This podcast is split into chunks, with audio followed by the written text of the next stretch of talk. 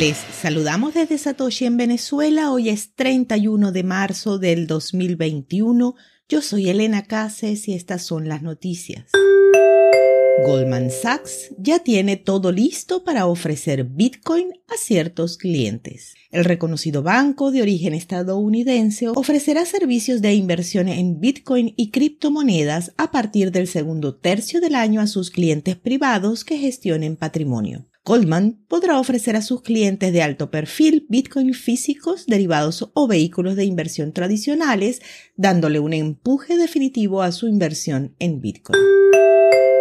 CME Group estrena sus microfuturos de Bitcoin para pequeños inversionistas. El grupo, uno de los principales emisores de derivados de Bitcoin, anunció el lanzamiento de un nuevo contrato de futuros que permitirá a los traders comerciar con contratos de 10 millones de satoshis, un cambio considerable si tenemos en cuenta que los contratos son de al menos 5 Bitcoin actualmente. A pesar de que aún se encuentra a la espera de aprobación regulatoria, los nuevos microfuturos de CME podrán estar disponibles a partir del 3 de mayo, según la información publicada se han comerciado 13.800 contratos de futuros de Bitcoin en CME, equivalentes a unos 69.000 Bitcoin diariamente.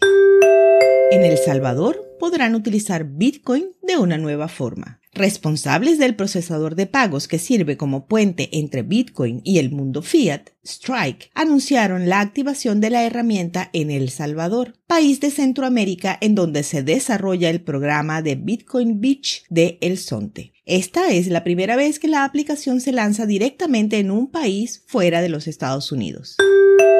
The Brink otorga su primera beca a tres desarrolladores de Bitcoin Core. Brink anunció su decisión de apoyar económicamente a los desarrolladores Jesse Posner, Alekos Filini, Hendai Stefanov, que trabajan en firmas criptográficas, herramientas para desarrolladores y en revisión de código de Bitcoin Core. De acuerdo con el comunicado, se trata de su primera beca y fue concretada gracias a la gestión de los recursos recibidos de Kraken y Nexo. La organización inició operaciones en noviembre del 2020 y fue creada por el también desarrollador de Bitcoin Core, John Newberry.